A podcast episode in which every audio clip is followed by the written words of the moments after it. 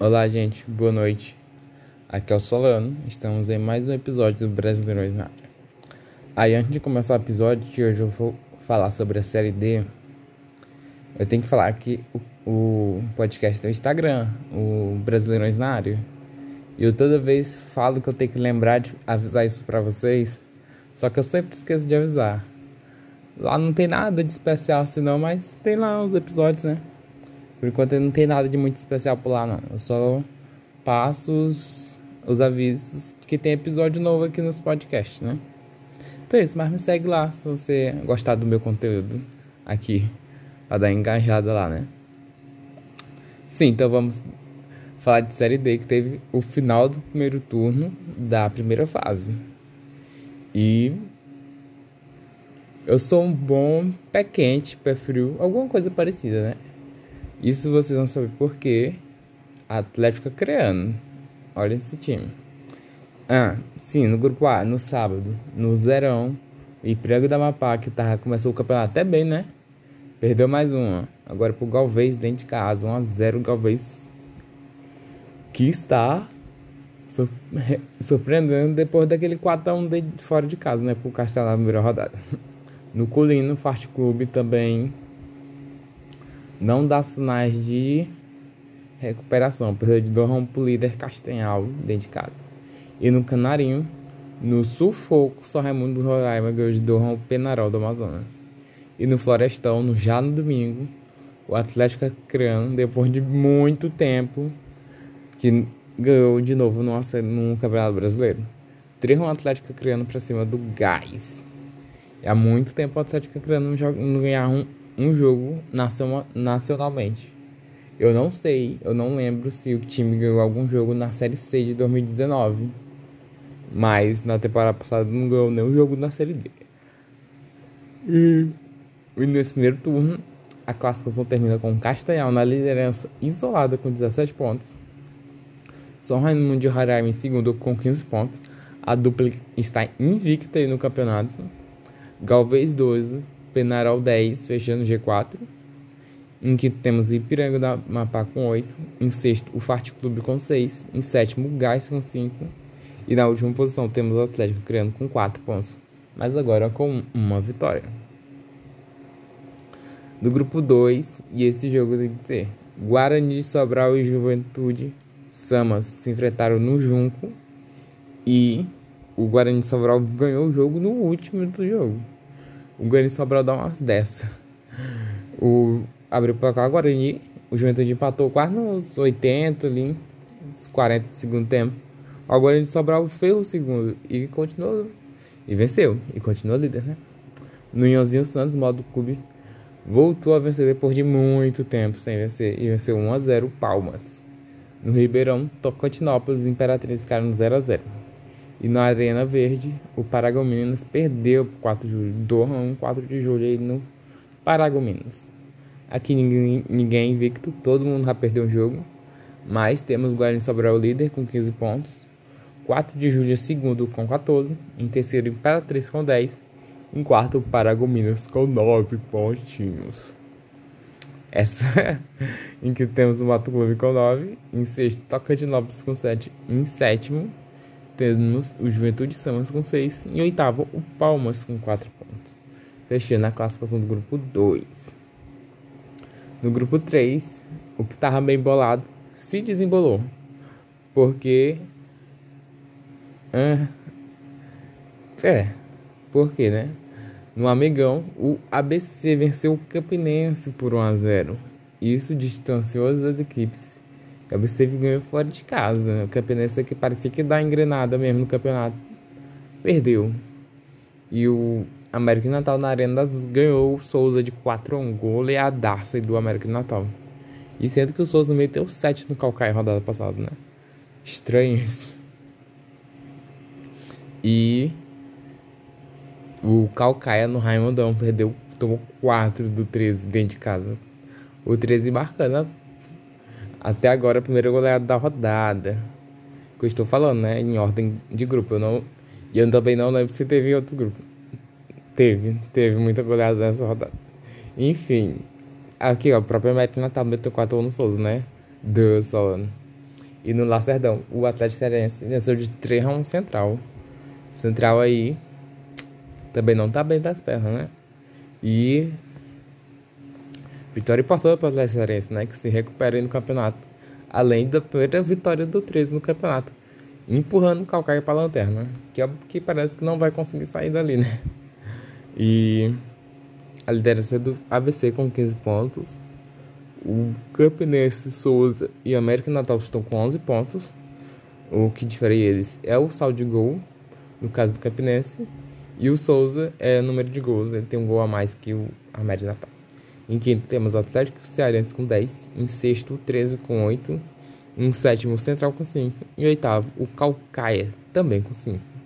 Interessante desse grupo é que o Central e Calcaia to, é, carregam todo os gols, o saldo negativo de gols, né? Que todas as outras equipes têm um saldo positivo. Interessante, né? Do grupo 4 tivemos a perda de um invicto. Pois é, Itabaiana no domingo perdeu de 2 a 1 por Retrô no ETV do Mendonça. Mas antes disso, no sábado, no Adalto Moraes, o Juazeirense do Murici que assumiu a ponta do grupo. Já no domingo, também, assim como o jogo Itabaiana e Retrô, o Municipal era nossa, no Municipal de Arapiraca, o Asa empatou em 1 com o Bahia de Feira. Mas um empate para conta do Bahia de Feira. E no Carneirão, o Atlético Galo da Lagoinha empatou em 0 a 0 com o Sergipe. Minha língua parece que está travada, né? Enfim. Juazeirense é o líder com 15 pontos. Itabaiano 14, Retro 12, Sergipe 11. Fechando G4. Atlético Alagoinhas, que poderia ter se aproximado do G4, empatou dentro de casa, né? Tem 7 pontos na quinta posição. Em sexto, Asa com 6 pontos. Ó a ironia, 6, 6. em sétimo, temos Bahia de Feira com 5. Em oitavo, Murici com 3. Que tem uma vitória. E o Bahia de Feira não tem vitória, então. Foi pra quem, né? Vou no grupo 5. A casa das goleadas. Mentira, só teve. Pra mim que aqui tive mais goleada, mas só teve uma. Nossa, tô muito ruim das coisas. Enfim, no Mané Garrincha, o Gama empatou em 0x0 com a Goianésia. No Anibal Toledo, a Aparecidense e União do Rondonópolis empataram 1x1 no sábado. Já no domingo, no Aminter de Freitas, o Jaraguá não deu conta e tomou 4x0 pro Brasiliense. E no Valdir Doido Wons, o Nova Mutu empatou 1 com Porto Velho. Estádio interessante esse do Nova Mutu, né? Mas enfim. Goianese continua na bota com 13 pontos. Aparecidense segundo com 12. União Rondonópolis com 12 em terceiro. Em quarto, o Brasiliense com 11 pontos. Na zona de eliminação temos o Novo Mutum com 10. Gama, Gama e Porto Velho estão com 7 pontos. Em sexto e sétimo lugar. Equipes estão com todos os principais critérios de desempate iguais. Em último lugar, o Jaraguá com um ponto. E no grupo 6, no Municipal de Varginha, Boa Esporte Ferroviária, ficaram 0 a 0 Já no domingo, no Olímpico Perim, Rio Branco de Vedanova falou: Não estou morto e meteu 3 a 0 na Caldense. Só para acordar, né? No Pedro Alves do Nascimento, Patrocinense e Rio Branco de Vitória ficaram no 0 a 0 E hoje, já na segunda-feira, que estou gravando esse episódio, no ninho da Águia, o Águia Negra empatou em 1 a 1 com o Berlândia. Muitos empates nesse grupo, o que foi bom pro Rio Branco de Veda Nova, que tá encostando ali no G4 de novo, né? A Ferroviária é a líder com 16 pontos aí do grupo. Segunda, Caldense com 13. Em terceiro, o Boa Esporte com 12. Em quarto, o Uberlândia também com 12. Aí em quinto temos o Rio Branco de Veda Nova com 9. Em sexto, o Rio Branco de Vitória com 5. Em sétimo, o Águia Negro com 5. E na última posição temos a Patrocinense com 3 pontinhos. Fechando a classificação do grupo 6. No grupo 7, Madureira venceu o Santo André 1 a 0. Cianorte desencantou no Albino Turbay e venceu 1 a 0 o São Bento, grande vitória do Cianorte. No Major Levi Sobrinho, Dois times que ganharam a rodada passada seus primeiros jogos se enfrentaram e um deles ia seguir em frente. Deu Bangu. Bangu 1x0 para cima da Inter de Limeira. E no Canindé, a portuguesa fez 3x0 no Boa Vista. 3x0. Isso foi o jogo. E no grupo 7, Madureira é líder com 13 pontos. Portuguesa segundo com 12. Terceiro, Santo André com 10. Em quarto, Boa Vista com 9, fechando de 4. Na quinta posição temos o Bangu com 8. Em sexto temos o Cianorte também com 8. Em sétima, Inter de Mineira com 6. E na última posição, São Bento com 5 pontos, que ainda não ganhou nenhum jogo na temporada aí da Série D, né? E para complementar essa rodada, para, complementar, para fechar essa rodada, no grupo 8, tivemos jogos aí no sábado. No, na Montanha do Vinhedo, o Esportivo perdeu para o Joinville de 1 a 0 dentro de casa. No João Marcato, já no domingo, o Juventus de Santa Catarina venceu 1 a 0 a Aimoré. E no Estradinha, o Rio Branco e Paraná tomou de 4 do Cascavel. E no Centenário, o Caxias venceu de 2 a 0 o Marcinho Dias, fechando aí totalmente a rodada dessa Série D. A sétima final do turno. E a classificação do grupo 8 ficou com Cascavel com 17, Joinville com 15, mais uma dupla invicta aí. Em terceiro, Caxias com 11. Em quarto, Juventus de Santa Catarina com 8 pontos. Na zona de eliminação, temos Marcelo Dias com 8 pontos que tomou muito gol nessa, nesse grupo. O em sexto tem o Aimoré com 7. Em sétimo temos o Esportivo com 6.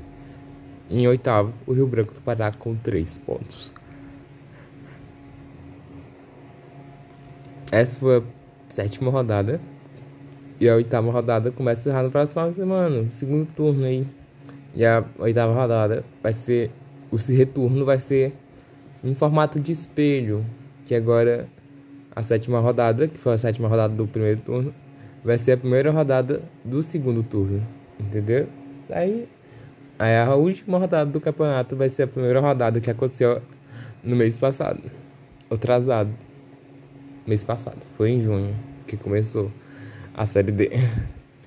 Eu acho. É, esqueci, enfim. Deixamos pra lá, né? Nessa rodada tivemos algumas goleadas, né? Que eu destaco da marca do Cascavel, que é um líder isoladaço aqui, né? Está indo muito bem. O brasileiro que vem se recuperar, que está se recuperando, né? Veio 4 a 0 também. E os dois 4 do grupo 3, que foi o América Natal, meteu 4 a 1 no Souza, e o 13 que meteu 4 a 0 no Calcaia. E você sabe que eu já tô falando assim, é porque esses quatro times vão ser os os destaques da rodada que estarão na thumb do vídeo.